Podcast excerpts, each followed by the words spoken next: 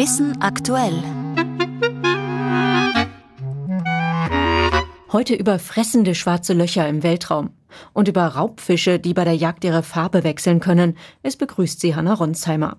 Kürzlich wurde das hellste Objekt im Universum entdeckt. Paradoxerweise ist das ein schwarzes Loch. Die dunklen Staubsauger im All ziehen alles, was ihnen in die Quere kommt, an. Dadurch erscheint die Umgebung der riesigen dunklen Punkte besonders hell.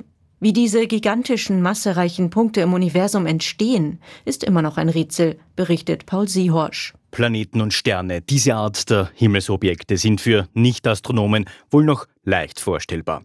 Bei schwarzen Löchern wird das schwieriger. Sabine Tater forscht an der Universität Wien zu schwarzen Löchern. Was genau ist das aber nun? Schwarze Löcher sind so dicht, sagen wir, also so viel Masse auf kleinem Raum, dass selbst Licht nicht entkommen kann. Und deswegen ist es eben schwarz. Wenn schwere Sterne sterben, entsteht ein schwarzes Loch. Wir sagen, da passiert eine Supernova und haben Sie sicher auch schon gehört. Und im Zentrum dieser Supernova wird ganz, ganz viel Masse dann zusammengequetscht auf einen Raum und dort entsteht ein stellares klares schwarzes Loch. Diese Art der schwarzen Löcher sind also relativ gut verstanden. Schwieriger wird das bei großen, supermassereichen schwarzen Löchern.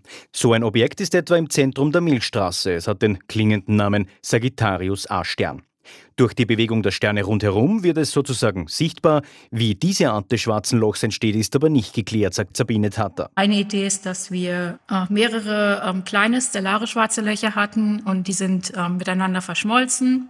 Ähm, aber es gibt zum Beispiel auch die Idee, dass wir sozusagen Supersterne, also sehr, sehr massereiche Sterne relativ früh im Universum hatten. Und wenn die zum schwarzen Loch wären, dann wird dieses Ausgangsschwarze Loch noch massereicher und dann könnte das auch miteinander verschmelzen. Mit dem James Webb Weltraumteleskop wollen Forscherinnen und Forscher nun mehr über die Entstehung dieser schwarzen Löcher wissen.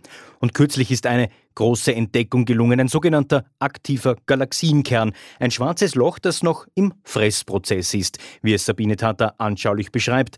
Sie aggretieren, saugen also alles rundherum auf. Dabei passiert es, dass sehr viel Energie freigesetzt wird, während das schwarze Loch die Materie akkretiert. Und äh, dieses Licht, das sehen wir. Und das ist das Allerhellste, was wir im Universum sehen können. Und hat die Menschen auch sehr lange verwirrt. Was kann das eigentlich sein?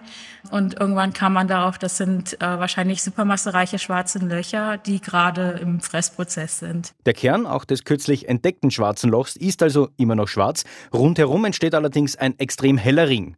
Bei Sagittarius A Stern, dem schwarzen Loch unserer Milchstraße, fehlt Gas und Materie rundherum. Dieses schwarze Loch frisst also nicht oder nicht mehr. Und mehr zu den unterschiedlichen Arten von schwarzen Löchern und ob Zeitreisen mit ihnen möglich sind, das hören Sie in der letzten Folge des ORF Astro Podcast Agamemnon reist durchs All. Überall dort, wo es Podcasts gibt und auf sound.orf.at. Und jetzt zu den Raubfischen. Der gestreifte Malin gehört zu den größten Raubtieren der Ozeane und zu den schnellsten Tieren der Welt. Markante Erkennungszeichen sind der lange und speerförmige Oberkiefer und die namensgebenden Streifen an der Seite. Mit diesen kann der Fisch auf bestimmte Weise mit seinen Artgenossen kommunizieren. Hegger Meyer berichtet. Der gestreifte Marlin ist ein Hochseefisch und gilt als Einzelgänger. Abgesehen von der Laichzeit sucht er auch bei der Jagd mitunter die Nähe anderer Artgenossen, um vorzugsweise Sardinen und Makrelen zu erbeuten, die in Schwärmen unterwegs sind. Die Angriffe laufen dann koordiniert ab, immer ein Raubfisch nach dem anderen. Dafür setzen die Tiere eine eigene Art der Kommunikation ein. Der Körper des angreifenden Marlin verändert die Farbe, genauer gesagt, er beginnt zu leuchten.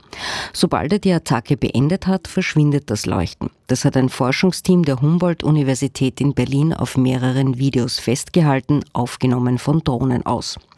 Dass der Marlin zu den Tieren gehört, die ihre Farbe ändern können, war zwar bekannt. Das Besondere sei aber, dass dies offensichtlich gezielt eingesetzt werde. Das könnte, so das Forschungsteam, einen doppelten Zweck haben. Erstens, um sich innerhalb der Gruppe innerhalb der Artgenossen also abzustimmen. Zweitens könnte es auch dazu dienen, die Beute zu verwirren. Der Marlin ist übrigens mit diesem Verhalten nicht allein. Die Forscherinnen und Forscher haben Segelfische und Goldmakrelen beim Jagen gefilmt. Die würden noch stärkere und ausgeprägtere Farbveränderungen zeigen. Wie das mit dem Farbwechsel des jagenden Marlin genau aussieht, dazu können Sie Filmaufnahmen sehen auf science.orf.at.